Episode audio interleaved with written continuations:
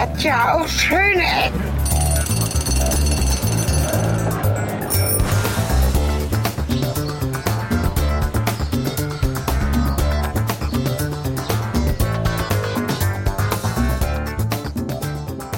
Willkommen und zurück bei Schöne Ecken, dem Podcast aus dem Pott. Zurück im Ruhrgebiet, diesmal passt es wirklich. Heute wieder mit Äh, mit dem Sven, ja. Und ich äh, habe Cornelis wieder in Beschlag genommen und äh, ihn ins Ruhrgebiet eingeladen. Wir sind in Oberhausen. Genau. Das ist quasi mittendrin und wir sind mittendrin in der Mitte vom. Ne, ist nicht mittendrin, oder? Das heißt ja die neue Mitte. Aber ist in Oberhausen mitten im Ruhrgebiet? Ach so, Ich habe mich nur gerade gefragt, wo die Mitte des Ruhrgebiets ist. Das Ruhrgebiet ist ja auch so eine Definitionssache. Ne? Also der eine sagt, Ja. ich bin noch drin, der nächste sagt, Düsseldorf ist auch noch Ruhrgebiet. Das ist so, weiß ich nicht. Was würdest du sagen? Ich finde, Ruhrgebiet ist so eine Sache des Herzens. Ich finde, wir sind mittendrin. Ja. Das heißt, wir sind mittendrin und in der neuen Mitte, der Mitte des Ruhrgebiets, und zwar am Zentrum in Oberhausen. Und stehen jetzt hier an einem Haufen Glasscherben in groß. Mit Vogeldreck drauf. Ja. Wir waren gerade schon verwundert, was das sein soll. Du sagtest Straßenbahnhaltestelle, dann vorhin Bus drüber. Ja, es ist auf jeden Fall Nahverkehr, um hier hinzukommen. Da hängen aber auch so Oberleitungen, also würde ich sagen, dass irgendeine Form von Bahn da auch fährt. Oder, Oder war es- Elektrobus. War es ein Obus? Nee, das, das, das, da habe ich direkt drauf geachtet. Das war kein Obus. Er hatte schon einen Dieselmotor. Von 1995 kann man an der Brücke schon ablesen, was auch der Zeit ungefähr entspricht, wo hier alles entstanden ist, zumindest neu entstanden ist. Ja. Kommt schon wieder ein Bus, ne?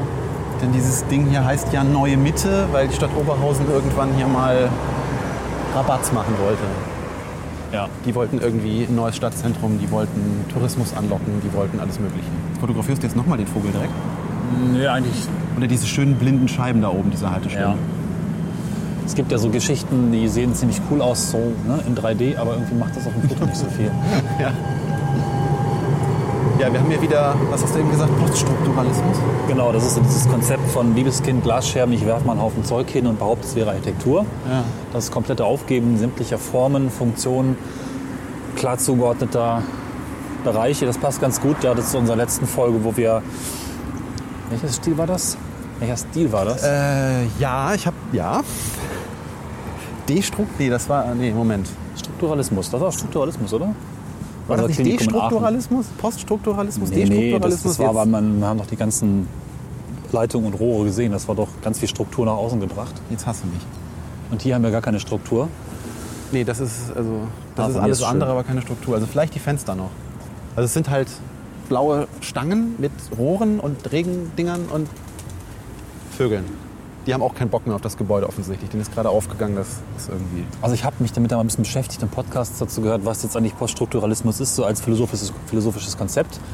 Erstmal, ich will da gar nicht so tief drauf eingehen, grundsätzlich nachvollziehbar, dass man irgendwie Strukturen hinter sich lässt und einfach mal guckt, was passiert dann. Nur für Architektur finde ich es irgendwie komisch, weil ich könnte nicht mehr sagen, ob das eine hohe Kunst ist, so einen Kram zusammenzustellen. Ähm, und wir hatten vorhin schon kurz darüber gesprochen, wonach bewerte ich denn eigentlich ein poststrukturelles Gebäude? Ob das jetzt das muss ich es gar nicht bewerten, weil es Teil des Konzepts, ist einfach auch nichts darüber zu sagen, weil es ist ja alles Post irgendwas. Aber mir fällt das schwer. Ja, vor allem fand ich, was du eben noch äh, vor der Sendung kurz gesagt hattest, dass es schwierig zu planen, schwierig zu warten, Richtig. schwierig instand zu halten. Es ist alles schwierig. Und ich fürchte, du würdest eine sehr geringe Schnittmenge an Menschen finden, die das wirklich jetzt als schön bezeichnen. Also ich finde es interessant. Ja, modern vielleicht, auffällig ja, Ja, sinnvoll. aber es ist jetzt auch nicht Geri. Es ist jetzt auch nicht so, dass man irgendwie sagen würde, "Oh, Ja, Geri, Geri ist ja dann eigentlich, ist, Geri ist auch Poststrukturalist, oder? eigentlich schon, ja. Zumindest bei diesem Ding, was äh, wir mal in Aber der das ist dann irgendwie dann nochmal so eine ihm innewohnende eigene Struktur, finde ich, wenn man dann mehrere Gebäude von ihm sieht. Ja, da gibt es ja auch so, ne, das, ist, das ist so eine exponentielle Kurve. Ich glaube, manchmal hat er einen guten Tag, dann erkennst du noch was.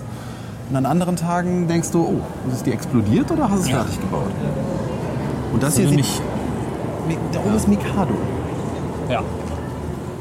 Es würde mich wirklich mal interessieren, wenn irgendwann mal die Memoiren geschrieben werden, dass irgendein so ein Architekt einfach zugibt, ja, ich habe es wirklich nur hingeworfen, ein Abbild davon gemacht in Gips, noch ein bisschen feinjustiert, dass es nicht zusammenbricht, oder genau genommen war das der Statiker, und habe denen gesagt, das wäre cool. Und dann haben die Bauleute gekotzt, weil das ist echt schwer zu bauen. Die Statiker sowieso vorher bei der Planung. Ob die Leute jetzt damit zufrieden sind, von der Nutzung her, weiß ich nicht. Die Tauben zumindest freuen sich. bei der Stichwort Statik fände ich es ja jetzt wirklich mal interessant, wenn man jetzt diese Streben, die da oben wirklich so Mikado-mäßig zusammenhängen, ja stellenweise auch mit so Verbundstücken irgendwie verbunden sind, ob die jetzt wirklich irgendwas in puncto Stabilität geben oder ob das auch wieder nur Tant im Sinne von Kunst ist. Tja, Werden wir wahrscheinlich nicht so aus dem FF beantwortet kriegen. Aber hey, hier ist Weihnachtsmarkt. Glühwein? was gibt es zu Glühwein? Nein, ist noch zu, aber Aber eigentlich sollen wir, wollen wir auch gar nicht über diese nee, das war jetzt nur Station sprechen. was Auffälliges. Ja, eigentlich wollen wir über die neue Mitte als Ganzes reden. Ne? Aber Ja. hier ist übrigens wirklich Weihnachtsmarkt. Also ich meine, wir haben den 31. Nein, wir haben Den den, ersten, ersten. den Ersten, 1.11. Voll binär. 2014 und äh, es sind noch fast zwei Monate bis Weihnachten. Und trotzdem wird hier ein Weihnachtsmarkt schon aufgebaut. Das finde ich beängstigend, bemerkenswert und irgendwie ekelhaft. Vielleicht ist noch wichtig zu erwähnen, heute ist Feiertag. Das mich auch total verwirrt. Ich fragte schon letzte Woche jemand in einem äh, übergreifenden Projekt, ob wir denn auch Feiertag hätten. Darauf antworte ich normalerweise mit Nein, weil wir haben einfach am wenigsten Feiertage, die es man so haben kann in der Sachsen. Und äh, ich hätte auch nicht sagen können, welcher es ist oder dass der überhaupt stattfindet, ist mir auch nicht so richtig klar. Also, Feiertage machen wir auch nur, wenn es wirklich alle machen. Ne? So Weihnachten, Tag der Deutschen Einheit, Ostern, Ja. sonst nichts. Und selbst an das, was der Deutsche meistens als Weihnachten bezeichnet, nämlich Heiligabend, da sind die Leute sich auch nicht so ganz einig, ob man jetzt oder ob nicht. Ja. Lustigerweise ist hier morgen verkaufsoffener Sonntag, deswegen ist das ein bisschen kontrovers mit diesem Feiertag heute. Vermutlich ist heutzutage ein verkaufsoffener Sonntag leichter zu bekommen als ein verkaufsoffener Feiertag. Wahrscheinlich. Das ist sehr einladend hier oben, der Raucherbereich. Wir sind jetzt beim Konsumtempel schlechthin dieser neuen Mitte irgendwie. Vielleicht müssten wir erklären, was die eigentlich genau beinhaltet. war ja ein, ein Herzenswunsch von dir, dass wir jetzt mit dem Zentro starten. Ja, die neue Mitte. Wow, ist das hier ist scheiße. Ja, wir betreten jetzt das Zentro. So das, was wahrscheinlich am meisten Wir als quasi alleine Mitte hier. wahrgenommen wird. Ansonsten, ich hatte es eben schon mal aufgezählt, als wir. Es bringt nicht so viel immer zu erzählen, was man vor der Sendung schon erzählt hat. Das interessiert den Zuhörer eigentlich gar nicht. Ähm, also die neue Mitte beinhaltet als größten Publikumsmagnet wahrscheinlich diesen Konsumtempel hier, das Zentro Oberhausen. Dann natürlich äh, das Gasometer, was dann so ein bisschen den Gegenpol in puncto Kultur erfüllt und Industriekultur sehr schön mit kuratierten Ausstellungen verbindet. Oh, Und du rennst mit einmal um. Das ist auch schon ein Muster, das sich durchzieht heute. Äh, was haben wir noch? Ähm, den Aqua Zoo, äh, Sea Life. ja. Die Königspilsener Arena, von der ich dachte, sie wäre ein Fußballstadion, weil irgendwie denkt man bei Arena heutzutage immer direkt an Fußballstadien. Äh, jetzt muss ich nachdenken. Hilf mir. Wir haben noch das Legoland, also Genau. das Lego-Museum. Früher gab es ja hier noch den äh, Zentropark, Neue Mitte Park. Oh, Rolltreppen. Aber siehst an, ist alles gut. Sven, es Ja. ist alles gut, die Rolltreppe ist an. Es gibt dann noch eine Theaterhalle für Musicals Genau. seit Das. Metronom. Ja. Und diesen Landschaftspark da hinten. Also einen kleinen Das ist auch so ein Naherholungs. Kinder-Freizeit-Draußenpark, oder? Ja, der ist, glaube ich, durch, den, durch das Legoland platt gemacht worden. Ach so, das war ja mal vor 15 Jahren, muss ich gestehen. Und seitdem Das- nie wieder. Das Wichtigste natürlich der erste Apple Store in Deutschland. Einer der ersten? Der erste? Ich glaube, München war der erste. München war der erste, stimmt. Hier piepst. ist das für eine Atmosphäre hier? Ja, das hat jetzt schon was von Zombie-Apokalypse ein bisschen. Richtig. Weil das Zentro hat trotz des Feiertages halt, ist, wie es auf der Webseite des Zentros steht, die Mall lädt zum Flanieren ein. Das ist meine Güte. Wo ich mich jetzt frage, warum macht man das freiwillig? Und Flanieren heißt doch immer irgendwas angucken und auch sinnvoll vielleicht einen Kaffee trinken. Und selbst die Fressläden haben bisher zugehabt. Ja. Also selbst das Café, was hier normalerweise ein Segment weiter steht, hat sich äh, nachhaltig verkrümelt. Weil wir können ja hier in den Schuhladen einbrechen. Oh. Das ist wirklich gerade ziemlich spooky und schaudrig hier. Zumal wir gleich mal dazu kommen müssten, ob das jetzt hier alles eine gelungene Geschichte ist oder nicht, ob das nötig war zu bauen oder nicht. Ähm, viele Menschen denken, hier schöne Ecken wären ein Podcast mit sowas wie Sehenswürdigkeiten oder, sage ich mal, vielleicht auch Reisetipps. Ähm, allerdings geht es meistens um eine gewisse Ironie, ein gewisses Spannungsverhältnis und einfach auch urbane Kontraste und urbane Entwicklungen. Manchmal auch bewusst unschöne Orte und ähm, manchmal stellt sich auch erst in einer Folge heraus, welchen Ort man dann da eigentlich vor sich hat. Ähm, also es ist jetzt nicht so, dass wir zum Zentrum gefahren sind, weil das so ein, die Sehenswürdigkeit äh, schlechthin im Ruhrgebiet ist, oder? Äh, naja, es, ist, es, es steht schon für eine gewisse neue Denkweise, die jetzt auch in Europa angekommen ist, was diese riesigen Einkaufszentren eben betrifft. Das Konzept, das ja eigentlich aus, äh, ja, man eher so aus Amerika kennt. Insofern finde ich es schon sehenswert, weil sehenswert finde ich ist ein, für mich ein eher neutrales Ja. Wort. Ob man es jetzt schön findet, ist natürlich unter Architekturaspekten gibt es durchaus ein paar nette Dinge. Also ich finde diese Glaskuppel hier jetzt nicht isoliert unhübsch.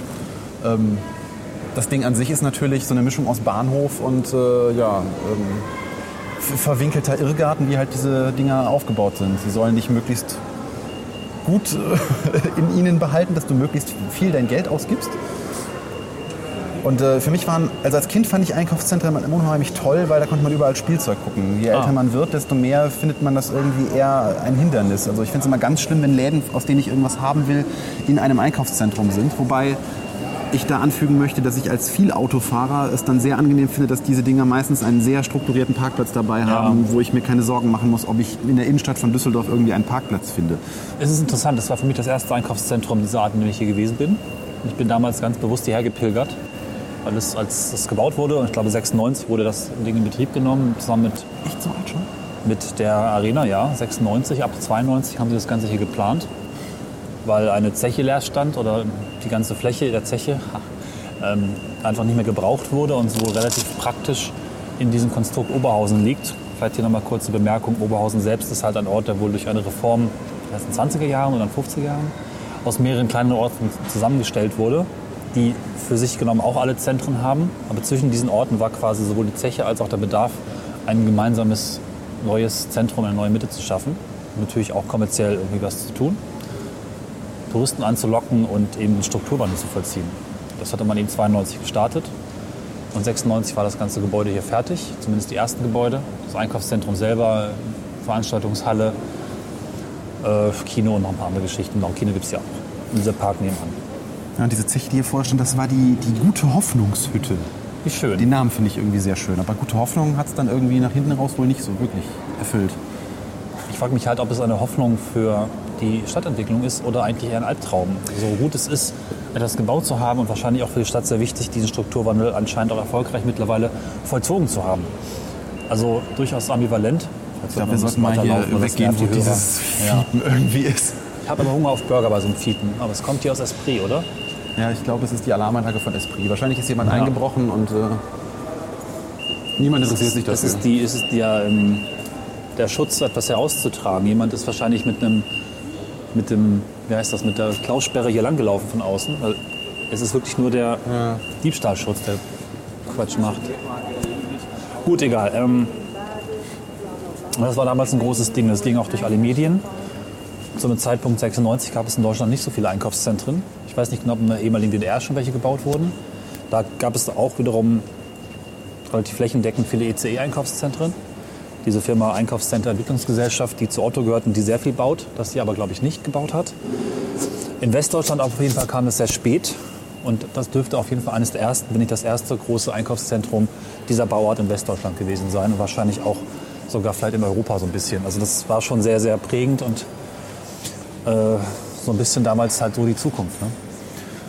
Ja, zumindest in der Vorstellung der Bauplaner. Aber es hat ja wirklich einige Kontroversen nach sich gezogen. Also Ja. bemerkenswert finde ich zum Beispiel, dass tatsächlich einige Kommunen vor dem äh, Verwaltungsgericht in Münster gegen dieses Einkaufszentrum geklagt haben.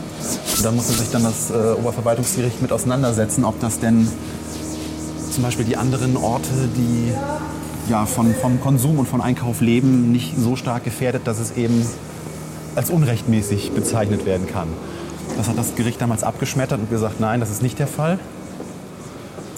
Leider ist es sehr schwierig zu recherchieren, äh, ob das jetzt irgendwelche großen Auswirkungen auf andere Ja. Orte hatte. Da müsste man sich diese Orte irgendwie individuell angucken und dann das, äh, sollten, sollten sich lieber irgendwelche Wirtschaftsstudenten für ihre Ja. Masterarbeit aufheben. Das hatte ich auch gesehen. Das war interessant, weil man hat sich wohl einfach nicht an den Strukturplan, Entwicklungsplan für Einzelhandelsflächen des Landes gehalten und später sogar Recht bekommen. Das hätte man auch gar nicht müssen. Und deswegen war das voll okay, so rechtlich gesehen. Aber man macht ja solche Pläne auch nicht ohne Grund. Und gerade Einkaufszentren haben halt immer die Gefahr, dass sie sehr viel Kaufkraft irgendwie so an sich saugen wie so ein schwarzes Loch und drumherum halt Elend passiert. Das muss nicht unbedingt so sein, aber irgendwoher muss die Kaufkraft ja kommen. Die Leute kaufen jetzt nicht in der Regel mehr Klamotten und Dinge, als zuvor, zumal ja auch, glaube ich, wie ist das? Ähm, wer ist das Begriff dafür? Das Vermögen der Deutschen ist jetzt gestiegen eigentlich so richtig? Ist es? Merke ich bei Das, mir nichts das von. reale Einkommen auf jeden Fall nicht. Möglicherweise in reichen Schichten ja. Aber ich denke, der Durchschnittskonsument hat jetzt nicht automatisch mehr Geld, weil ein Einkaufszentrum gebaut wird. Das ist das, was ich sagen Richtig. will. Ne? Aber es wird halt, äh, es gibt dann schon diese, diese Impulskäufe und diese, wenn du eh schon, da gibt es ja diverse psychologische Untersuchungen für, die werden auch dann im Shopdesign und im äh, Kommunikationsdesign natürlich eingesetzt, wie du irgendwie Leute dazu kriegen kannst, wenn sie einmal bereit sind, Geld auszugeben. Der klassische Punkt irgendwie, du bist an der Tankstelle und musst eh 60 Euro für deine Tankfüllung zahlen, dann nimmst du vielleicht auch noch ein, zwei Snickers mit, weil das macht den Braten ja jetzt nicht fett. Ja, und deswegen wehren sich ja auch immer noch viele Tankstellen gegen das Konzept, dass man direkt an der Zapfsäule bezahlen kann, weil dann kannst du kein Snickers mitnehmen. Stimmt. Und davon leben die Ja. tatsächlich großen, also nicht größtenteils, aber das ist eine große Einnahmequelle für Tankstellen. Und ähnlich ist es halt in so großen Einkaufszentren, wo du, wenn du mal eben in irgendein Foto laden willst oder vielleicht in den C&A gucken willst oder keine Ahnung was, äh, dann noch an zwei, drei anderen Läden vorbeikommst und dir denkst, ach hör mal, komm, ich habe doch Urlaub. Oder ist doch bald Weihnachten. Oder Ich hab was weiß Kredit. ich. Genau, oder was weiß ich, was man sich da für Gründe aus dem Allerwertesten ziehen kann. Das- ja. Und das funktioniert. Und natürlich, ich finde ja, also ich finde ja Einkaufszentren auf so eine, weißt du, wie man so von so einer offenen Wunde irgendwie ein bisschen fasziniert. Das finde ich der, das Konzept Genau. interessant, äh, wie auch Einkaufszentren dich einlullen.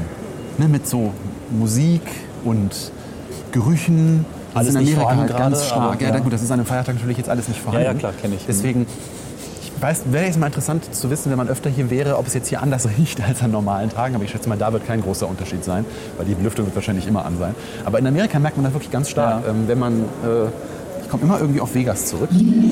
Boah.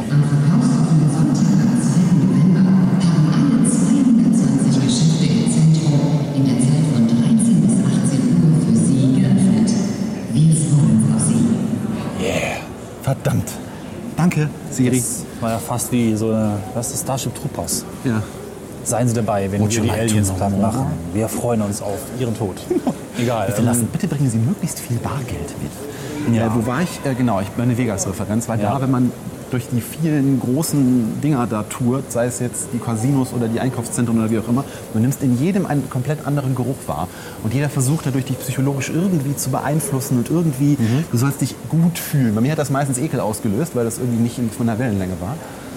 Aber, no, riecht nach Essen. Wir kommen jetzt auch gleich zum Food Court, der übrigens der zweitgrößte entweder europaweit oder weltweit sein soll, laut Wikipedia, nun gut, aber mit, was hat er da, glaube ich, 1100 Sitzplätzen jetzt echt mal nicht klein. In Manchester soll es einen geben mit 1600 Sitzplätzen. Überhaupt ganz interessant, ja. Ist groß. Vorbild für dieses Einkaufszentrum war, glaube ich, ein Einkaufszentrum in Sheffield.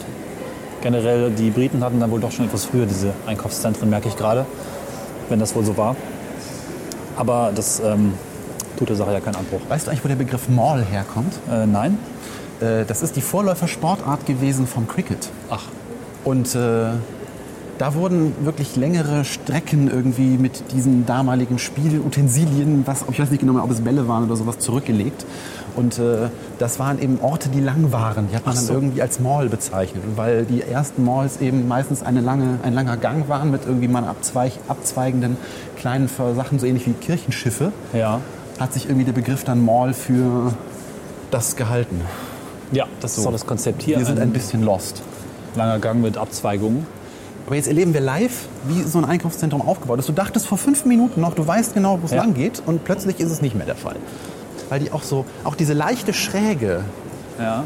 soll dir auch halt ne, so das Gefühl von irrationaler Endlichkeit vermitteln. Du denkst, gleich, gleich kommt, nein, doch nicht. Ja. Auch die Suche von Toiletten zum Beispiel. Oh ja. Die sind immer extrem schlecht ausgeschildert, weil auf Toiletten kannst du ja nichts kaufen. Es wäre mal interessant, jemanden dabei zu haben, der so ein Einkaufszentrum plant. So von wegen den, den Ankermietern, die jeder irgendwann mal aufsucht. Sowas wie Supermarkt, das natürlich irgendwie unpraktisch liegen und auf dem Weg dorthin an den ganz nutzlosen Dingen wie H&M Beautybox, was auch immer, vorbeikommst. noch nie gesehen. Und dabei eben auch dieses Geldkonzept. Das habe ich auch noch nie gesehen. H&M hat, was ist das, ein Dessous-Laden oder ist das Schminke?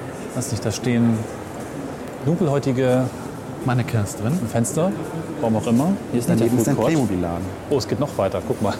Ja, wir haben den Noch Food ein Court gefunden. Also es war doch die richtige Richtung. Oh, guck mal, hier hat sogar was auf. Bäckereien dürfen dann Mal aufhaben. gucken, was es da so gibt. Sind auch lauter.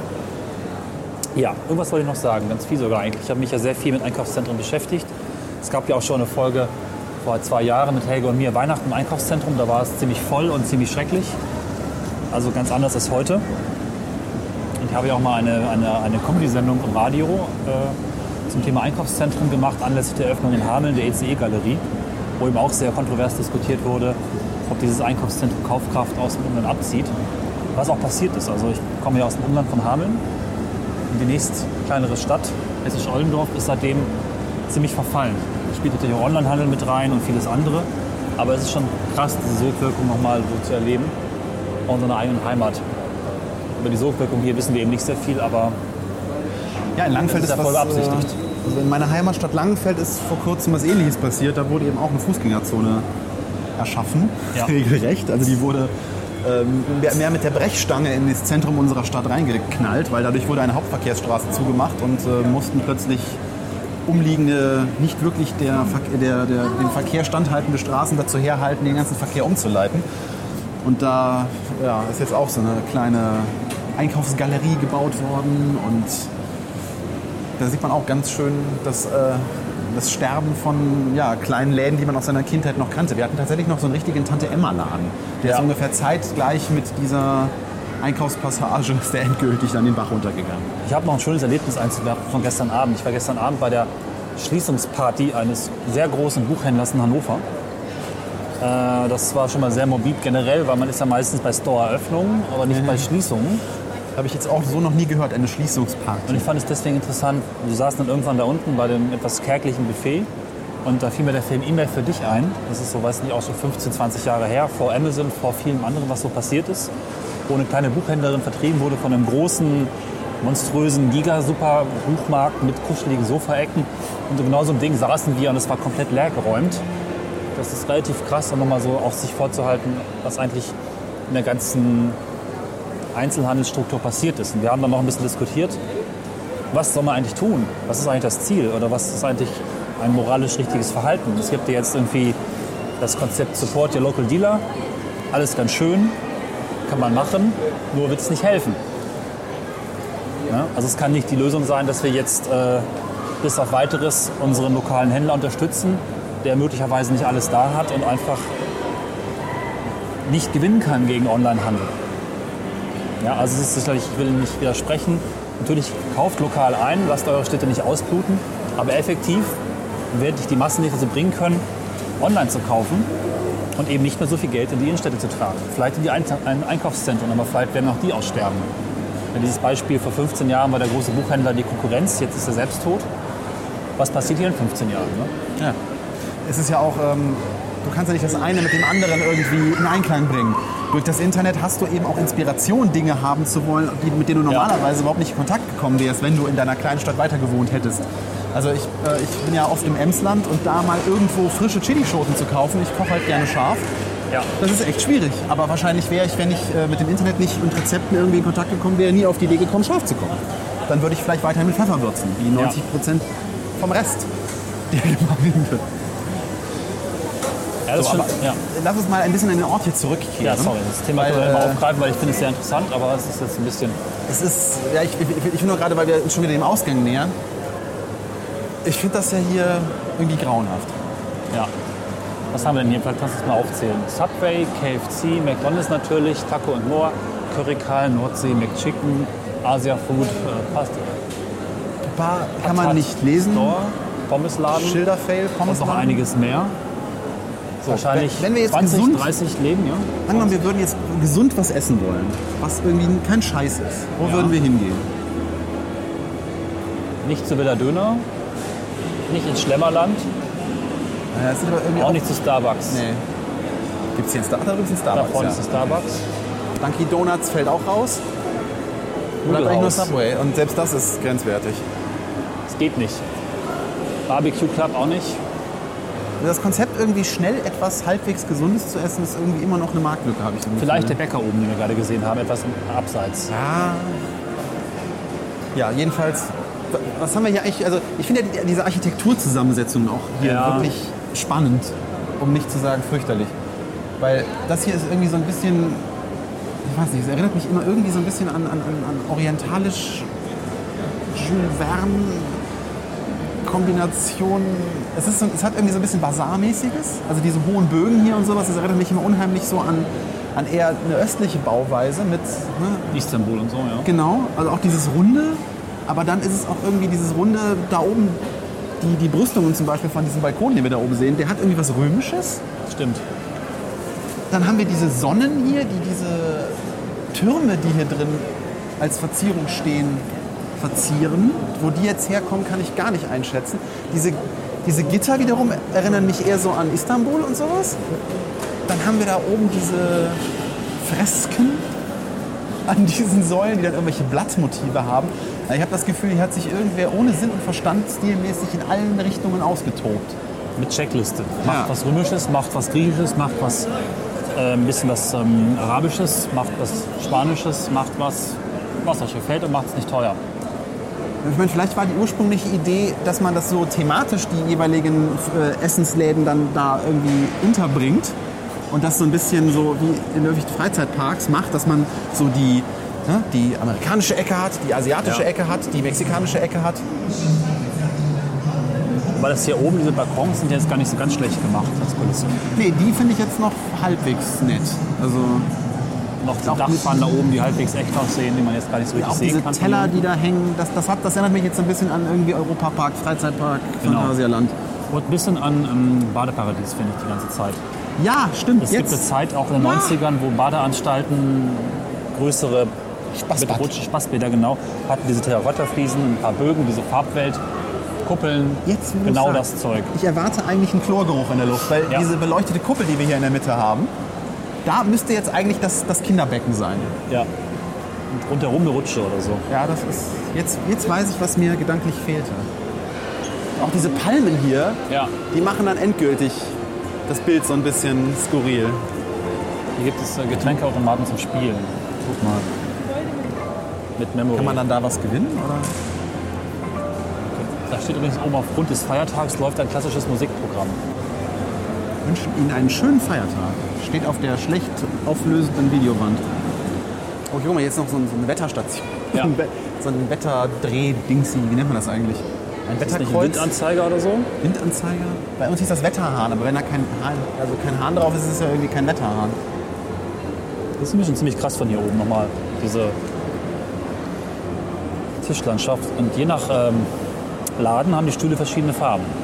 Also ich finde ja grundsätzlich erstmal diese Idee, mehrere Essensrichtungen in einer zentralen Sitzgruppe zu vereinen, die finde ich eigentlich ganz angenehm. Also wenn du mit mehreren Leuten unterwegs bist und wirklich mal schnell was essen willst, dann, ist das, dann finde ich das eigentlich gar nicht schlecht, weil jeder kann sich irgendwie das holen, worauf er gerade Lust hat und man trifft sich in der Mitte und isst trotzdem gemeinsam. Also ich fände dieses Konzept eigentlich mal nett, äh, Ja, vielleicht etwas hochwertiger umzusetzen. Es gibt ja an so Buffets oder sowas, wenn du dann Ja, für, ja. Ne, so, so mehrere Länderbuffets oder sowas, da hast du ja sowas.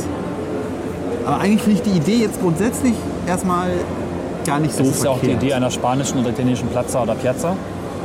Wo auch sehr verschiedene Läden mit ihren Stühlen draußen stehen, sich auch ein bisschen durchmischt. Wobei die wahrscheinlich da nicht Fremdkunden Mhm. haben wollen würden. Aber so der grundsätzliche Aufbau ist dann schon sehr ähnlich. Die Farben wiederholen sich aber auch. Wenn du einem Kind sagst, wir sitzen im gelben Stuhlbereich, hat das verloren. Also ich, ich finde, man erkennt schon, dass irgendwo der Versuch war, es liebevoll zu machen, aber irgendwie ist, ist er im Detail ein bisschen gescheitert. Vielleicht einfach auch fehlende Planungszeit. Ne? Man muss da Materialien auswählen. Wir haben das, äh, vielleicht gibt es jetzt mal eine Folge. Ich war ja vor einiger Zeit so ein ganz bisschen im Europapark und auch andere Freizeitparks haben halt grundsätzlich auch so Rechercheteams, die sich darum kümmern, einen Bereich, der neu gebaut werden soll, erstmal na, die Originale zu besuchen, wichtige Stilelemente herauszufinden, Materialien zu bewerten und sich dann zu überlegen, weil man eben nicht exakt genau sowas dorthin bauen kann. Du kannst halt nicht 400 Jahre alten Sandstein irgendwo klauen und das nachbilden. Du musst also irgendwas finden, was dem möglichst nahe kommt. Und das braucht, glaube ich, schon Recherche, Erfahrung und auch Zeit und durchaus auch Liebe. Und ich vermute mal bei so einer Planungsphase, ich glaube, sie haben eine vier Jahre für Planung und Bau ist das nicht so lang. Nee, nicht bei einem Objekt dieser Größe. Genau. Und da werden ja wahrscheinlich auch mehrere Planungsteams dran gesessen haben, die dann verschiedene Bereiche dieses Dings hier zusammengesteckt haben. Genau. Ja, also was ich eben nochmal angefangen hatte und wo wir gestern viel darüber diskutiert haben, so eine Innenstadt, zumindest wenn sie irgendwie alte Gebäude hat oder wenn, auch wenn sie schön sein soll, haben wir jetzt ja hier gar nicht so richtig, aber eine Innenstadt kostet viel Geld. Die Gebäude müssen erhalten werden. Es muss relativ viel gemacht werden, so am Pflaster und generell, dass es irgendwie schön aussieht. Und niemand trägt mehr Geld in diese Innenstädte, weil online sehr viel praktischer ist, weil Einkaufszentren die Kaufkraft binden. Was machen wir eigentlich mit unseren Innenstädten? Wie erhalten wir sie? Wie erhalten wir sie attraktiv? Was ist eigentlich ihre Funktion in Zukunft? Mal jetzt 30 Jahre weitergedacht. Und wir hatten darauf keine Antwort. Ja, also Keine gute. ich finde Veranstaltungen sind auch immer was, was mich in die Innenstadt zieht. Also sei es jetzt der ordinäre Weihnachtsmarkt oder auch Trödelmärkte oder sowas. Aber gut, die machen natürlich, die stehen in der Innenstadt nicht immer gut zu Gesicht. Ähm, ich finde halt Gastronomie ist immer noch ein wichtiger Punkt, weil den werde ich so weit online nie äh, Ja. ersetzen können. Also der treibt mich auch immer wieder zum Planieren ganz gerne mal in irgendwelche Zentren. Ähm, was ich glaube halt, was man sich von der Backe putzen kann, ist, dass, äh, ist, dass jede Form von, von Kaufberatung nur noch online stattfinden kann. Also das ist natürlich schade, dass, äh, dass, die, ähm, dass, dass, es immer, dass es viele Herangehensweisen gibt, bei denen du dich erstmal im Laden informierst und dann online kaufst und quasi noch im Laden auf dem Smartphone nachgoogelst, was, der, was das Produkt irgendwie am günstigsten kostet. Genau. Ich hatte da vor kurzem einen sehr positiven äh, ein sehr positives Erlebnis, wo ich in einem Kamerafachgeschäft war und äh, ich einen durchaus teuren Rucksack kaufen wollte für Kamerazubehör und der äh, Verkäufer tatsächlich an der Kasse online den Preis gegoogelt hat für mich und gesagt hat, so, den günstigsten Preis online kriegen Sie bei dem und dem Laden, da ist er gerade nicht lieferbar, aber ich mache Ihnen jetzt denselben Preis. Da war Ja, ich meine, man muss auch was tun, um die glücklich. Kunden dann zu halten. ja und ich muss sagen, diesen, von diesem Laden schwärme ich seitdem einfach nur durch dieses Erlebnis. Davon abgesehen, dass er mir auch noch einen riesen Batzen an äh, Einlegtrennern für diesen Kamerarucksack äh, geschenkt hat, den ein, Vorbe ein Vorkäufer desselben Rucksacks nicht haben wollte, der seitdem in der Ladentheke rumlag. Das war so Weihnachten für jemanden wie mich, der gerne seine Taschen mit äh, kleinen Kletttrennern unterteilt. Ich mich sehr gefreut. Ja. Wir wollten vielleicht noch wirklich mal ein bisschen über diese Innenarchitektur des Dings Wollte ich auch gerade noch machen, genau. Die ist nämlich eigentlich auch nicht so schlecht. Ich finde sie farblich sehr schön eigentlich, Ja. weil auch so ein bisschen halt dieses, diese Industrievergangenheit von Oberhausen und des Ruhrgebiets an sich hoffentlich, ho- also ich hoffe es, dass, sie, äh, dass es ein Zweck war, sie aufzugreifen. Also wenn man sich zum Beispiel mal diesen Aufzug hier anguckt, den würde man wahrscheinlich äh, woanders nicht unbedingt so bauen.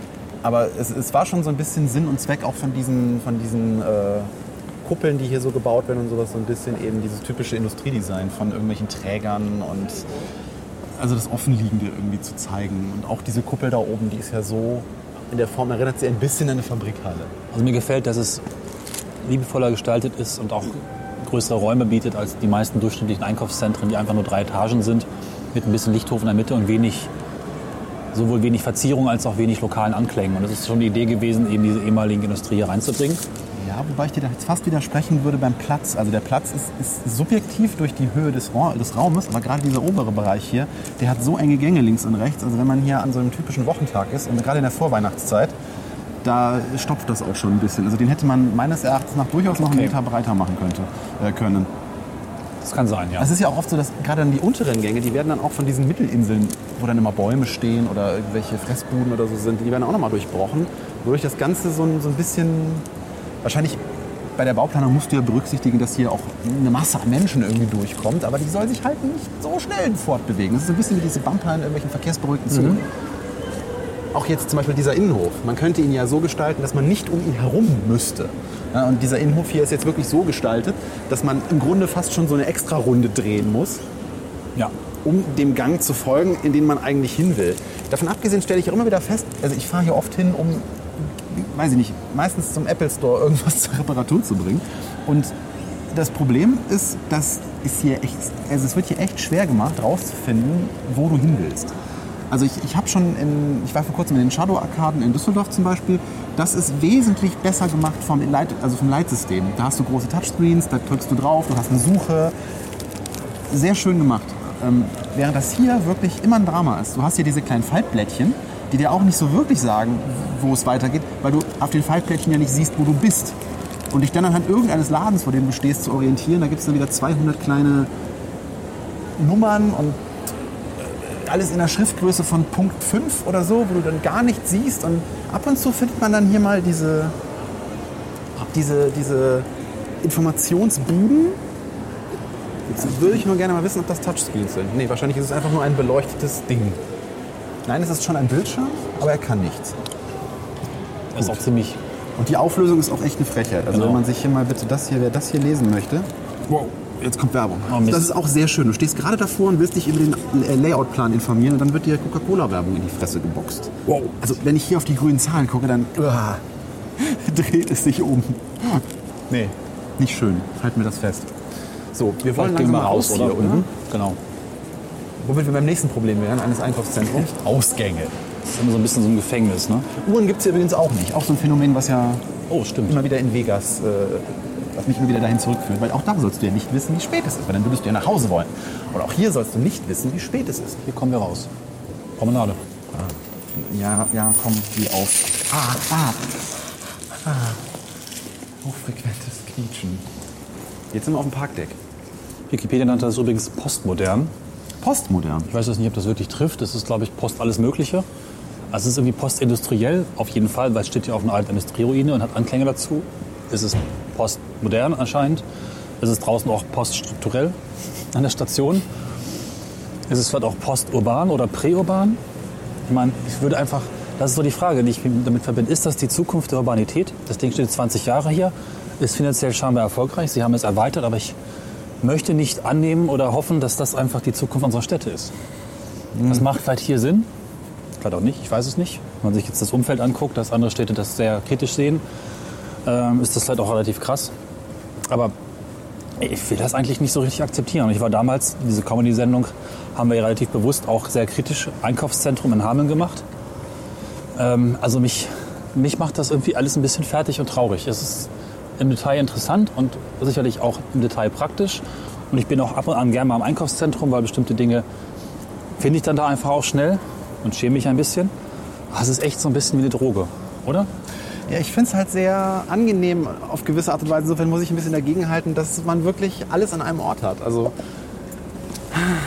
wenn man wenig Zeit hat und irgendwie so zwei, drei Dinge erledigen will, nach irgendwas gucken will und so, dann finde ich das schon Ja. nicht unpraktisch, weil gerade ich denke halt wirklich sehr häufig aus der Perspektive eines Autofahrers und da mag ich einfach, dass man mir hier Parkplätze zur Verfügung stellen kann.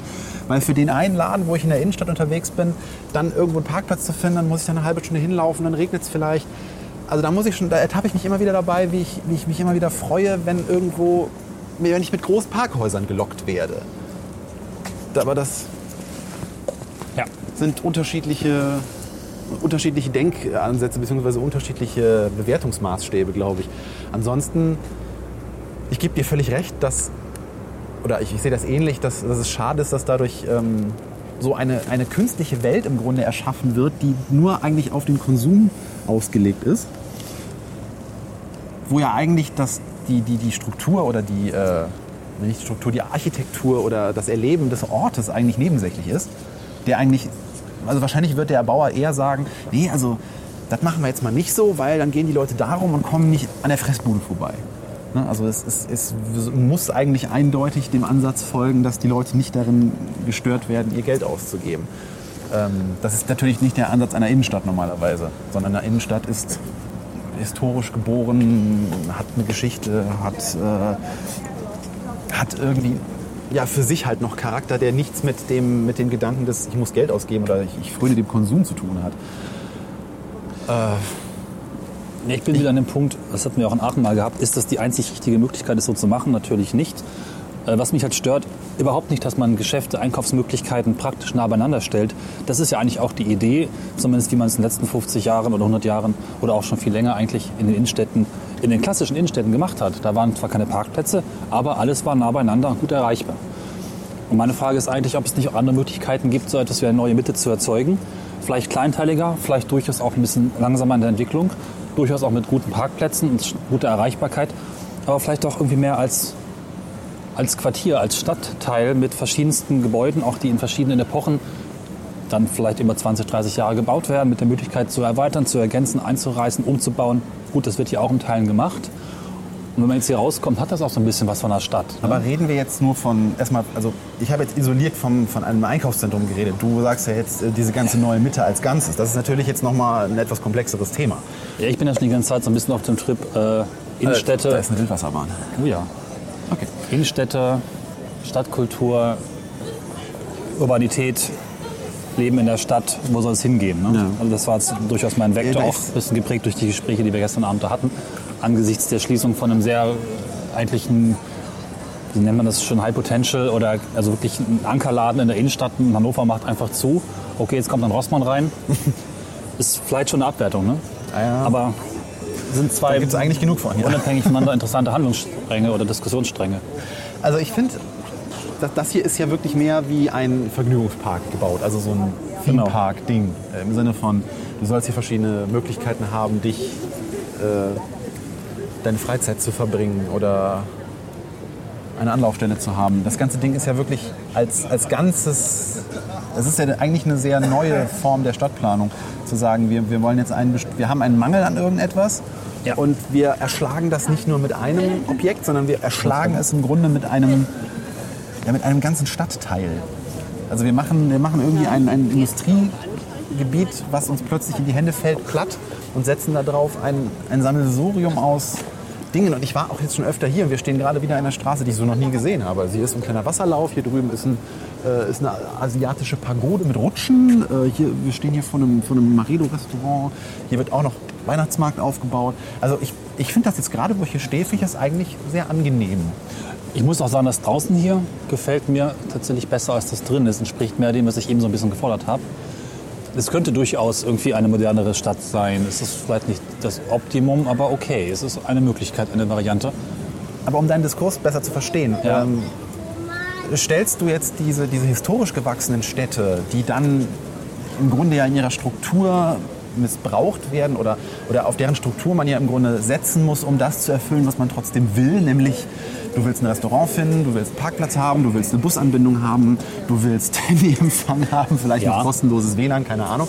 Ähm, Findest du das den besseren Weg, also den, den wünschenswerteren Weg, oder stellst du das jetzt eher als neutrale These in den Raum? Ich finde, das ist eigentlich der wünschenswertere Weg, weil ich ein großer Fan von Kontrasten, von Unterschieden, von gewachsenen Strukturen bin. Nur alle Projekte, es gibt ja auch den Potsdamer Platz oder viele andere Beispiele, wo so etwas künstlich herbeigeführt wurde, müssen eigentlich zwangsläufig scheitern, weil genau das, was ich einfach mir wünsche, Heterogenität und verschiedene, einfach auch verschiedene äh, okay. Aber wäre es nicht eigentlich. Altersstufen von, von, von, also diese Sedimentschichten quasi, kann man nicht so hinbauen. Es geht einfach nicht. Das kann hier vielleicht in 500 Jahren, vielleicht ist es dann hier so. Wahrscheinlich nicht, aber ja, vielleicht auch doch. Aber wäre es dann nicht eigentlich viel, wünschen, viel wünschenswerter, einen Diskurs zu schaffen, bei dem die Menschen äh, Interesse an ihrer eigenen Stadt als Stadt entwickeln und weniger an die Orte ge gezwungen, in Anführungszeichen, werden müssen, äh, um dort entweder Dinge zu kaufen oder Essen einzunehmen? Frage ist halt, wie man es wie erreicht. Also wie kriegst du jemanden dazu, oder was, was ist, insofern ist der Ansatz ja eigentlich ganz interessant. Was, warum, ist, warum sind Städte als Infrastruktur empfunden, also werden Städte heutzutage von so vielen Menschen als Infrastruktur empfunden und sind eher Punkt für Aufreger im Sinne von Verkehrsanbindung, von Stau, von Ja. Laut, von Dreck, von äh, Straßenbau, keine Ahnung und weniger al- also ein Interesse auf einer Basis von, ich interessiere mich für meine Stadt, für die Geschichte, für was ist hier passiert, wo kommt sie her. Ich meine, das ist natürlich auch klar, wo, in welcher Stadt man wohnt, das ist ein großer Unterschied. Aber das hier ist, das hier ist natürlich wirklich in einem, in einem Affenzahn einfach hier hingeknallt worden. Also Ja, das das meine ist, vier Jahre und dann nochmal zwei, drei, vier, fünf Jahre hinten dran und vor drei Jahren noch ein paar Erweiterungen. Das ist der Hammer. also da kann man hier auch keine Geschichte und keinen keinen Charakter irgendwie fast schon erwarten. Die Frage ist, ob das jetzt eben dringend möglich, äh, dringend notwendig ist. Wir hatten ja schon äh, festgestellt, dass, oder hattest du ja eben schon gesagt, dass, dass Oberhausen früher mehrere Zentren hatte und dass irgendwo dann wohl der Bedarf da war, hier mit, schon allein dem Namen Neue Mitte einen Ort zu schaffen, der an anderen Orten eben vielleicht so nicht erfüllt werden konnte. Ja. Gibt es hier noch was zu sehen? Da ist noch das Kino. noch Parkhäuser, Nee, ne? also- Dann gehen wir einfach so rum. Also das hier ist quasi nochmal der, das ist der Haupteingang eigentlich hier vorne. Vom, Ach so, vom das ist der Zentrum. Haupteingang. Aber nur für Autofahrer, oder? Nicht für Bahnfahrer. Äh, ja, wobei hat das Ding Haupteingänge, das ist jetzt auch so die Frage. egal, das ist einer der größten Eingänge, Das ist sag auf ich jeden Fall mal. der Fresseingang. Dahinter ist die Fress. Genau. Äh, Oase. Stimmt, da ist, da ist ja die Fressoase. So genau. Also Ja. Hier wird auch wieder dieser, dieser Weihnachtsmarkt Überall aufgebaut. Weihnachten ist ja der Hammer. Und hier drüben Ja. gibt es halt diese gigantischen Ansammlungen an Parkhäusern, von denen du dann relativ angenehm schnell da wieder reinkommst. Die sind auch alle Ja. kostenlos, was ich auch sehr angenehm finde. Weil du gibst ja schon, du sollst ja genug Geld da drin ausgeben. Früher gab es ja dieses Konzept, dass du erstmal Geld fürs Parken bezahlt hast, also nicht hier, aber ich kenne das so aus Innenstädten, wo du Geld fürs Parken bezahlt hast und dann quasi dein Parkticket in den Shops entwerten konntest. Oder ne, Ja. du bekamst dann quasi 50 Pfennig zurück oder sowas. Fragt man sich ja, warum eigentlich in Innenstädten, wenn man jetzt mal sagt, die Innenstadt ist quasi das gleiche funktional wie hier ein Zentro, eine neue Mitte, warum nicht die Städte eigentlich einen Weg finden, alle Parkplätze kostenlos zu machen und die Geschäfte als Finanzierungsquelle dafür anziehen? Ja, weil, äh, weil dann die Autofahrer das Ganze missbrauchen und da ihre Autos irgendwie überwintern lassen. Ich habe keine Ahnung, aber es scheint irgendwie so ja, ein gut, okay. echtes Ist ein Problem zu Ja, sein, recht. dass Leute auch, sobald sie kostenlose Parkplätze haben, an Orten, das wo sie Problem auch sind leben. Menschen. Ja, das Problem sind Menschen, das sind uns eigentlich. Ja. Ich glaube, worauf ich eigentlich hinaus will, ich kann mich da nicht so richtig zufrieden geben. Ich glaube, es fehlt einfach. Leute wollen Stadt. Aktuell wird ja auch sehr viel in die Städte gezogen. Die Mieten steigen, die Leute wollen da leben. Aber irgendwie fehlt den Leuten mal so oder der Gesellschaft eine Idee von Stadt oder vielleicht auch das, die Bereitschaft, sich an Prozessen zu beteiligen. Und dann bekommen wir frei vagabundierenden Kapitalismus. Nicht natürlich, also nicht immer, aber in vielen, vielen Fällen. Und hinterher sind alle traurig. Das ist irgendwie Teil Aber dieser Egoismusgesellschaft. dass alle traurig sind, Ach, vielleicht nur ich. das ist eigentlich immer so. Ach so, ja. Guck mal, das ist doch hier eigentlich. Das ist egal, was du machst. Es ist ein bisschen. Am Ende sind immer alle traurig. Ich weiß nicht, jetzt. Ich, Ich fürchte, das ist ein Konzept, das man einfach nicht unter einen Hut bekommt. Also ich glaube, Ja. das Bedürfnis ist einfach bei beidem da. Also deswegen wirst du auch niemals die eine Zeitung erschaffen können, die alle Menschen lesen. Äh, Du wirst nie den einen Fernsehsender erschaffen können, den alle Menschen lesen. Genauso wenig wirst du den einen Stadtteil erschaffen können, den alle Menschen gut finden. aber vielleicht im Schnitt. Naja. Was natürlich wünschenswert ist, ist eine andere Frage. Also wünschenswert ist es sicherlich, dass man etwas... Aber es gibt ja spanische Altstadt, Barcelona. Finden alle gut. Man ist alt, es ist gemütlich, es hat Textur, es hat Sedimentschichten. Es hat alles das, was ich mir vorstelle, außer Parkplätze.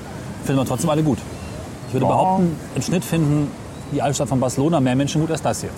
Aber kann, könnte die Altstadt von Barcelona auch den, den Ansturm von Weihnachtseinkäufen verarbeiten? Dafür müsstest, dann, dafür Wahrscheinlich müsstest du dann wahrscheinlich wieder strukturelle Veränderungen Ja, ja, an der ja. historischen Altstadt vornehmen, die dann wiederum das Gemütliche und Eingängige und äh, ne, zerstören und du dann wieder eigentlich auch nur einen Konsumtempel hast, der in einem historischen Kontext stattfindet. Also Vielleicht ist es dann sogar ganz gut, dass, dass, diese, dass diese historischen Orte, wenn sie denn erhaltenswürdig bleiben oder äh, als erhaltenswürdig empfunden werden, dass die im Grunde in Ruhe gelassen werden Ja. äh, von dieser Konsumgesellschaft. Ich glaube, ich muss langsam mal einen Euro in, in den Laden, äh, in, ins Schwein tun, für jedes Mal, wo ich Konsum sage, oder? Hier stehen wir jetzt übrigens an der Wasserbahn, die irgendwie, was ist eigentlich für ein Freizeitpark hier? Der ist jetzt nicht so groß, oder? Nee, das scheint dieses Legoland Discovery-Ding zu sein, oder? Ist das Legoland? Nee, Entschuldigung, das ist nur diese Wildwasserbahn. Da drüben ist der Eingang. Da stellt man sich einfach so an. Naja, das ich gerade ein bisschen laut für die Hörer. Ja, das wollte noch mal ein Wort zu dieser, dieser, ähm, Wasserfläche. nee, dieser Reihe von Gebäuden hier sagen. Ich bin gerade komplett zerlegt in meinen Emotionen. In Wow und Oh Gott. Äh, zum einen, also mein erster Impuls war, irgendwie ist das ganz schön hässlich. Dann ist mir aufgefallen, es sieht eigentlich genauso aus wie, ich habe darüber Anfang des Jahres gesprochen, ich war Silvester ja in Enschede und da hat mein Stadtviertel nach der Explosion neu aufgebaut. Will ich jetzt nicht ins Detail gehen. Da habe ich eine, ein Wohnviertel, was eigentlich ganz ähnlich aussieht, gerade sehr abgefeiert im Podcast. Was auch so eine pseudo-unterschiedliche Struktur hat. So ein bisschen mit Wasserlauf davor, Reflection Pool, das übliche Zeug. Also ich finde es gerade gleichzeitig ziemlich schön und ziemlich schrecklich. Ich weiß nicht warum, es ist, es ist ganz komisch. Ja, ich glaube, das ist, ich, glaube, das ist, was, was du hier beschreibst, ist so, ich würde es als das Uncanny Valley bei Architektur bezeichnen. Ja, Weil das ist relativ zeitgleich gebaut und man hätte es einheitlicher bauen können. Man hat sich aber bewusst dazu entschieden, da Varietät drin zu haben. das ist das, was ich vorher gefordert habe. Eigentlich. Ja, aber man merkt, dass die Varietät mit der, mit der Brechstange angebracht Ja, wurde. ja. Ich glaube, das, also das ist zumindest das, was bei mir jetzt irgendwie so ein bisschen anläuft. Aber ich bin auch nicht so, stelle ich immer wieder fest, nicht so architekturfixiert, wie du es bist. Ja. Also ich, ich nehme vieles als gegeben hin und äh, nehme mehr so die Atmosphäre eines Ortes auf. Und die Atmosphäre finde ich hier, abgesehen von dem Krach, der hier wirklich viel ist, da drüben fand ich es eigentlich sehr angenehm. Also als wir diese Treppe vorhin runterkamen, Bin ich das bei war dir. sehr Finde auch- einlullend. Finde ich, finde ich auch eigentlich ganz schön. Es ist halt mehr, als das übliche Einkaufszentrum macht. Und es ist ja auch mehr als ein Einkaufszentrum. Es ist ein Stadtteil, irgendwie schon. Vielleicht fehlt einfach auch nur, dass Menschen hier wohnen. Das ist ein Punkt, ja. Weil Menschen, die wohnen, kümmern sich, haben Ideen, verändern im Laufe der Zeit. Richtig. Das ist, das ist was, das ist natürlich hier überhaupt nicht gegeben. Also hier sind einfach keine Wohnquartiere. Hier sind vielleicht Menschen, die täglich hier arbeiten und deswegen ein bisschen. Und das ist auch, was man oft Stamm- versucht zusammenzurühren. Ne? Potsdamer Platz hat Wohnquartiere oben drüber, die laufen bedingt gut, meine ich, aber man hat das ja auch oft versucht. Geschäfte, Büros fehlen glaube ich, auch relativ stark. Also Geschäftsflächen. Büroflächen und Wohnungen auch teilweise in den gleichen Gebäuden. Es gibt hier einen Gewerbepark, der gehört auf jeden Fall zur neuen Mitte dazu. Aber es gibt hier keine Wohnquartiere in dem Sinne meines Wissens. Ich habe gerade gedacht, also ich war ja auch nicht nur jetzt Silvester Enschede, sondern auch vor kurzem in Rotterdam und Utrecht. Und ich finde es teilweise wirkt es tatsächlich schon sehr, sagt man, niederländisch oder holländisch. Und Ja. es ist auch nicht weit weg. Also da ist vielleicht sogar durchaus schon Einfluss da. Vielleicht auch allein deswegen, weil man sich hier auch viele Besucher aus den Niederlanden erhofft und wohl auch hat. Ich glaube zumindest 5% bis 10%. Nicht unerheblich viel. Wie weit ist die Grenze weg? Von Utrecht oder von hier? Von Holland zu Deutschland, von hier. Von hier. Ähm, Also- eine Stunde? Doch viel doch, okay.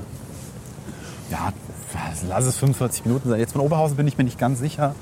Also ja, so 40 Minuten wirst du, 30 Minuten, 40 Minuten, irgendwie sowas. Je nachdem, wo Ja, man ja. lang fährt. Mir war auf jeden Fall aufgefallen, dass der Holländer so an sich schon durchaus mehr auch Nähe und Hingabe hat zu so künstlichen Welten, die dann aber teilweise auch wesentlich noch detailreicher, liebevoller und interessanter gebaut sind. Also man hat nicht so viel Problem mit Künstlichkeit, mit, auch mit dem Neugestalten.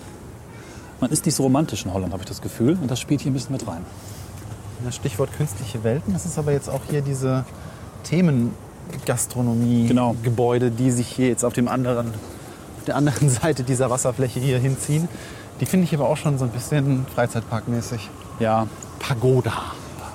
Hier kann man wahrscheinlich schönes japanisches Essen aus der Mikrowelle genießen. naja, wir haben noch einen Höhepunkt.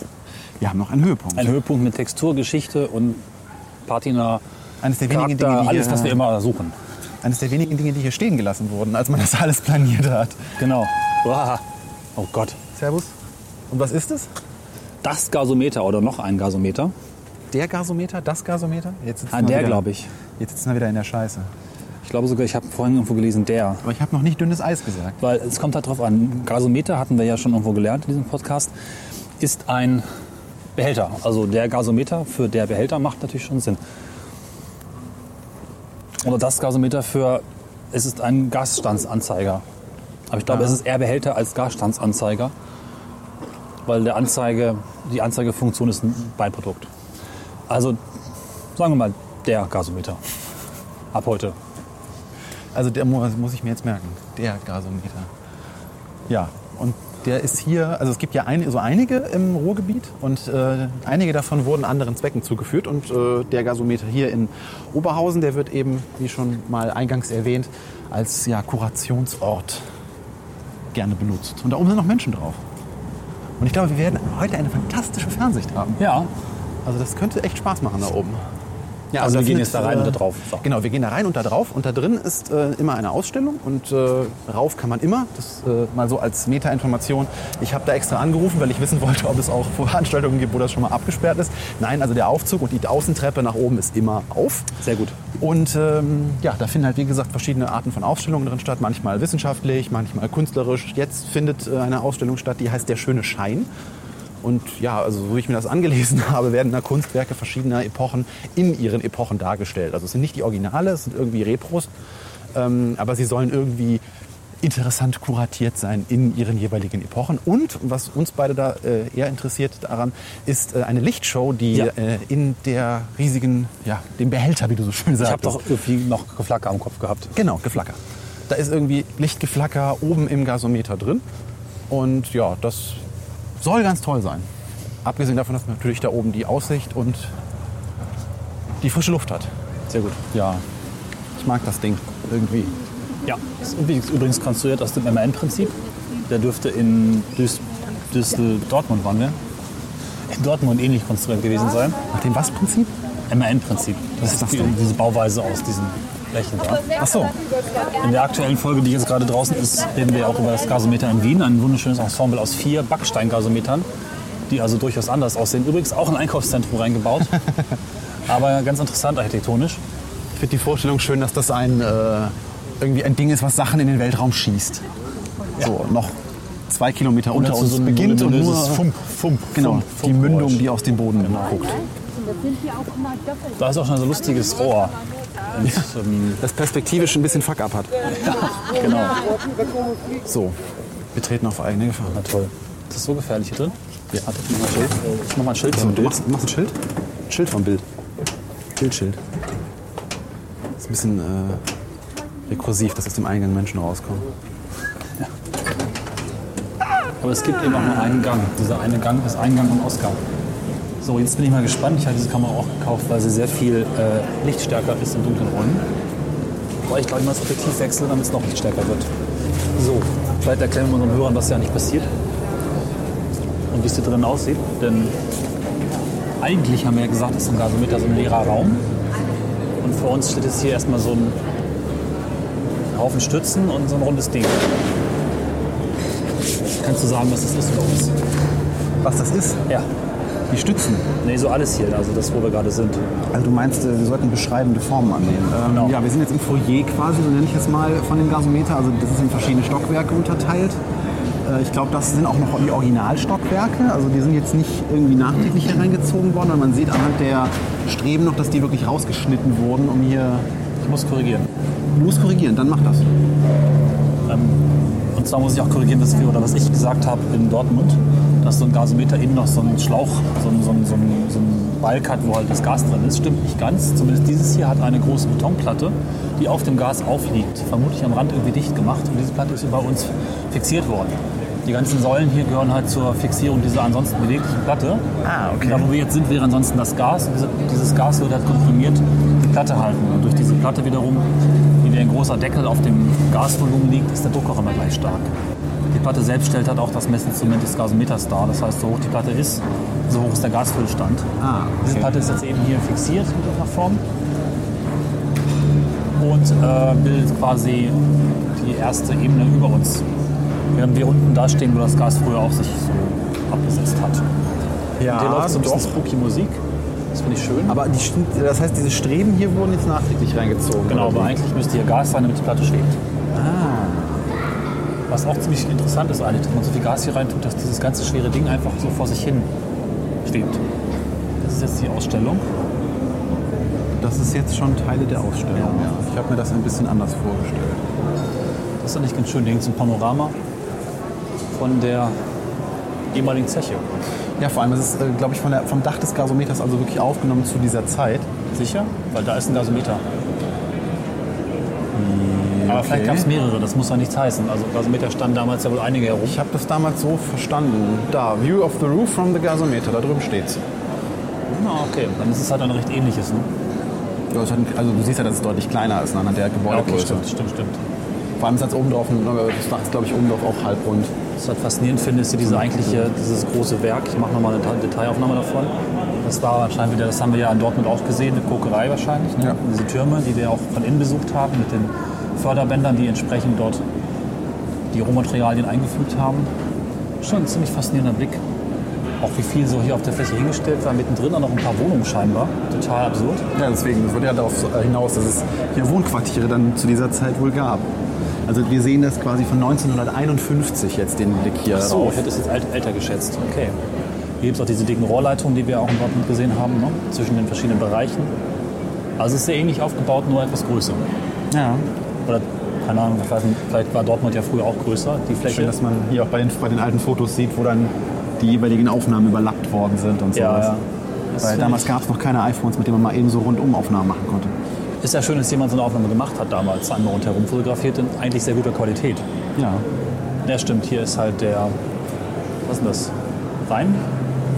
Äh, nein, der, äh, ja, gestern wusste Der ich noch. Fluss. Der so und so Ruhr Ems, kann, nee, Ruhr äh, Enschede, Emscher, örtliche aber Fluss. Der, der, der kann, das ist ein Kanal, da Kanal. gibt's auch Dann eine ist es doch der kleine, Emscher, oder? eine kleine Marina dran. Das ist doch der Emscher Kanal, oder? Jetzt kommen wir einen Stockwerk höher, sind jetzt, glaube ich, in diesem quasi Gasdeckel, der in sich nochmal so eine Struktur hatte, die ihn wohl robust gemacht hat. Mit sehr vielen Metallstreben. Und jetzt wird hier auch diese spooky Musik lauter. Das ist der Rhein-Herne-Kanal.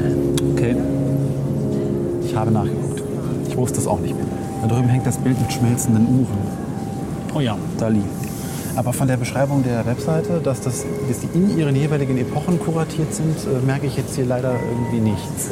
Ich hatte eigentlich dann gedacht, dass man hier quasi ein bisschen dann so kleine Zimmer oder auch Architektur aus den jeweiligen Epochen Ja, ja. baut Da- und darin dann die Kunstwerke aufhängt. Aber stattdessen ist es hier wirklich einfach nur so die an die, an die Ränder der, des Gasometers gebaut. Das hier finde ich übrigens sehr, sehr schön. Ja.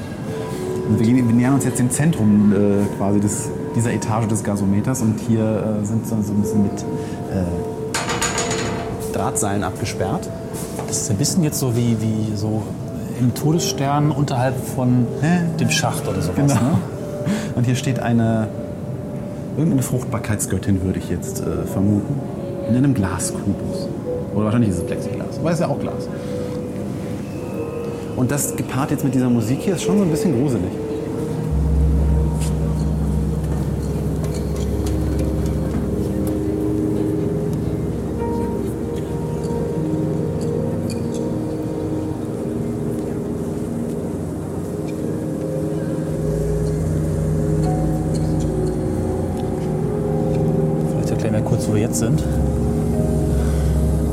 Sind wir im oberen Teil. Ziemlich krass. ist. Wir sind jetzt eigentlich im Gasometerraum Genau. mit circa 30 Meter Luftraum über uns. Ich würde jetzt mehr sagen. Und eine Lichtinstallation ist interessant, weil es ist relativ, also es ist ziemlich dunkel, es wird auch schwer, das zu fotografieren, glaube ich. Trotzdem sehr beeindruckend und ähm, tollen Sounddesign, das wir jetzt einfach ein bisschen aufnehmen und wirken lassen, würde ich sagen, oder? Ja.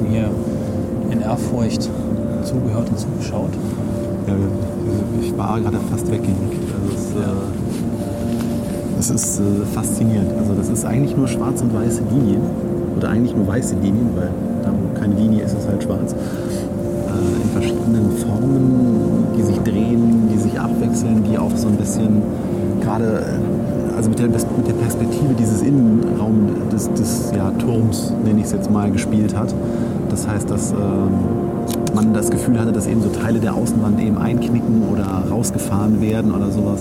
Das ist alles sehr ruhig, sehr unaufgeregt, sehr sphärisch, sehr schön. Ich frage mich, ob es noch andere Programme in Anführungszeichen gibt, also die nicht auf Linien basieren, weil bisher ist alles sehr auf diese, diese Linien bezogen, was ich eigentlich gut fände, wenn sie so, so durchziehen würden. Ja. Das hat so ein bisschen so einen Warp-Effekt von hier unten. Das zieht sich so, Ja. man wird so vom Blick, wenn man sich mal hier so hinlegt. Es gibt hier auch so ein bisschen Sitzgelegenheiten, äh, wo man sich sehr gut mit dem Blick in die Decke des Gasometers ausrichten kann. Und hat das schon eine unglaubliche Räumlichkeit und damit eine Sogwirkung, etwas äh, Hypnotisierendes, was ziemlich Tolles. Und sich vermutlich weder in den Fotos, die bestimmt ganz mies geworden sind, widerspiegeln lässt, noch in dem Ton. Wobei die akustische Atmosphäre haben wir, glaube ich, ganz schön eingefangen. Mir gefällt das, äh, der Soundtrack sehr, sehr gut. Das hätte ich gerne mal einfach abends zum Einschlafen und zum Abdriften. Würde ich sagen, Also fahren wir jetzt. Sehr schön mit der, also mit den, den also man merkt, dass es halt für diesen Raum gemacht ist. Ja. Nicht irgendwas ist, was auch woanders lauf, äh, laufen könnte oder sogar läuft. Sehr viele Ideen drin bisher, also schon in den wenigen Minuten, die wir jetzt hier sind. Ich weiß nicht, wie lang das Programm an sich ist. Schön. Aber hier drin ist noch was anderes, nämlich der Aufzug Genau, der Aufzug ist in dem Gasometer. Jetzt kommen Punkte, guck mal. Oh, jetzt sind Punkte. So viel zu meinem. Mal gucken, ob es nur Striche gibt. Ja, der Aufzug führt also im Gasometer in diesem Raum nach oben, was ziemlich toll ist. Da fahren wir gleich mal hoch und werden dann die Folge oben auf dem Gasometer ausklingen lassen. Ich habe eben noch so ein bisschen gedacht, dass äh, das etwas durchaus melancholische Atmosphäre passt ganz gut zu meiner Stimmung betreffend der Zukunft von Stadt. Das ist auch irgendwie eine Form von Poststrukturalismus. Ja, Diese Punkte und jetzt Linien. gerade sehr strukturell, jetzt nicht. Ah ja. Dann fahren wir hoch, oder? Dann nehmen wir mal den Aufzug. ist auch sehr interessant, dass hier anscheinend pro Station drei Beamer gebraucht werden. Ja, genau, wir müssen mal sagen, wie das realisiert wird. Also, die sind offensichtlich sehr lichtstark. Ich habe gerade was abgekriegt. Ja, wir sind 24 Beamer beteiligt, habe ich immer nachgezählt. Okay. Das ist das zweite Mal, dass wir Aufzug fahren. Ja.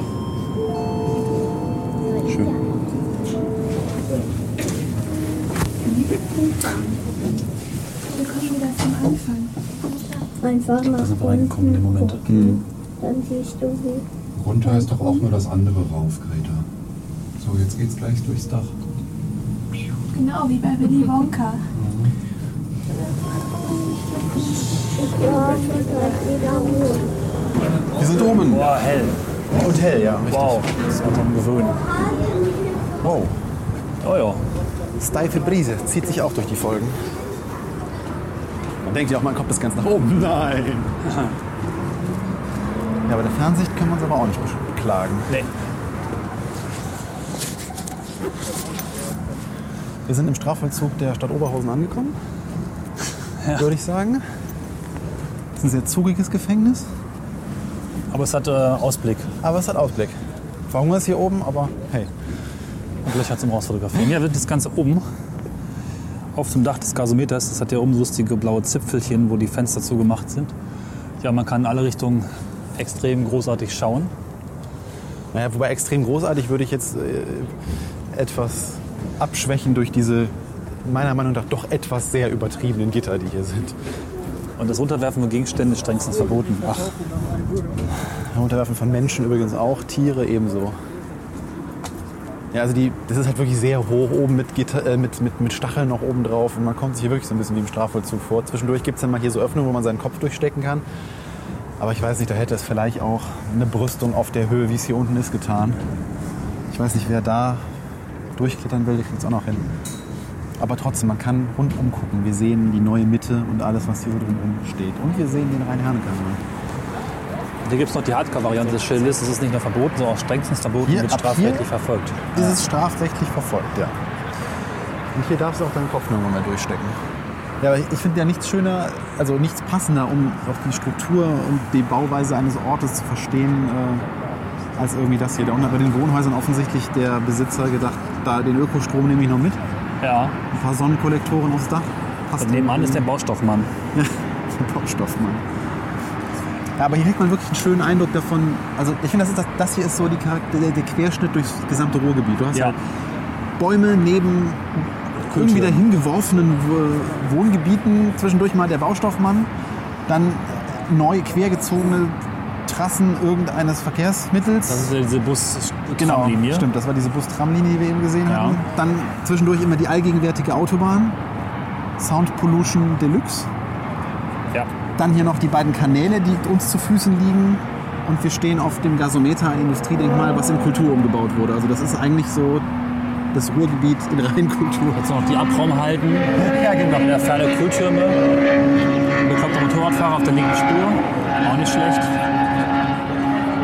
Auch mal fast nie, wie der Schall 30 Meter hinter ihm hängt oder 10. Aber das ist nur Physik. Vor uns noch so ehemalige Versorgungsrohre Klappen. Ich weiß nicht, was die tun, aber die kann man Und natürlich aufklappen. Geld, weil überall, wo Leute sind, können sie Geld runterwerfen. Ja, ja. Ja, Ich mag diesen herbstlichen Look hier. Das ist gerade sehr, sehr angenehm. Auch dieser etwas komischer bestandene Kanal links und rechts der sehr präzise ge gemähte fast schon Kanal in diesem grünen Bett. Das ist schon Der vor allem da hinten diesen schönen Knick macht unter der Autobahn. Ja, das ist fast äh, schon skurril, surreal aussieht. Es ist halt einfach krass, wie beplant. Ich meine, jede Landschaft ist stark beplant und verändert von Menschen, aber hier merkt man es halt einfach mal extrem stark und extrem gut.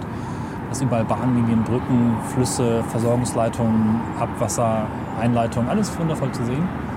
Das ist schon interessant. Aber dennoch, ne, was wir ja schon mal irgendwie festgestellt haben, dass das Ruhrgebiet doch noch relativ grün ist. Ja. Also dafür, dass hier so viel Industriekultur ist und so viel Fabriken und Schornsteine rausragen. Es ist noch überraschend viel grün, jetzt natürlich im Herbst braun, aber Ja, Waldstücke, man kann sich eigentlich nicht so sehr beschweren. Aber es ist einfach nicht der durchgehende Stadtmoloch, der oftmals angenommen wird, wenn man noch nicht hier gewesen ist. ja. Ich mag das auch, bin ich gern hier. Es ist halt irgendwie definitiv anders als der Rest von Deutschland. Es ist eine sehr in sich interessante, unique, also einzigartige Region. Es lohnt sich hier viel Erkundung zu machen. Das war ja auch schon öfter unser Fazit. ja, und man Das entdeckt vor fort vielleicht von den anderen. jedes Mal was Neues, wenn man Ja. hier ist.